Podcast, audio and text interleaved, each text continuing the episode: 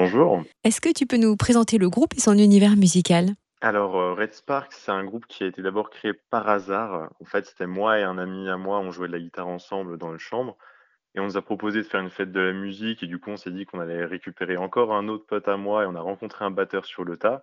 Donc de base, on s'était formé, heu, exclusivement pour, en fait, une petite fête de musique de village et au final, heu, on a pris goût à faire de la musique ensemble tous les 4 et de fil en aiguille, on est passé de la petite fête de la musique au café-concert à aller jouer à Bourges et maintenant jouer au 39 août. Donc heu, c'est une grosse improvisation mais qui tourne plutôt bien.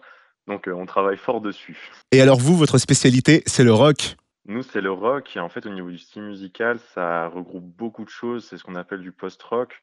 Donc ça va des petites mélodies très atmosphériques, très d'ambiance, aux gros passages, heu, presque rock stoner, heu. C'est un rock qui est composé beaucoup de passages comme ça, très calmes, avec beaucoup d'explosions. L'intensité varie toujours, en fait.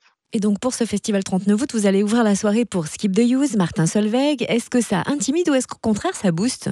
Bah, je dirais tout en même temps parce qu'il y a toujours un peu cette, heu, cette adrénaline du live. Ça met pas de la pression, pas de la peur, mais plutôt de la concentration. On essaie vraiment d'être carré et le but, c'est de se faire plaisir sur scène et de faire plaisir aux gens. Donc du coup, heu, c'est vrai que ça booste pas mal, ouais. Et en plus du festival 39 août, quels sont vos projets pour les Red Sparks?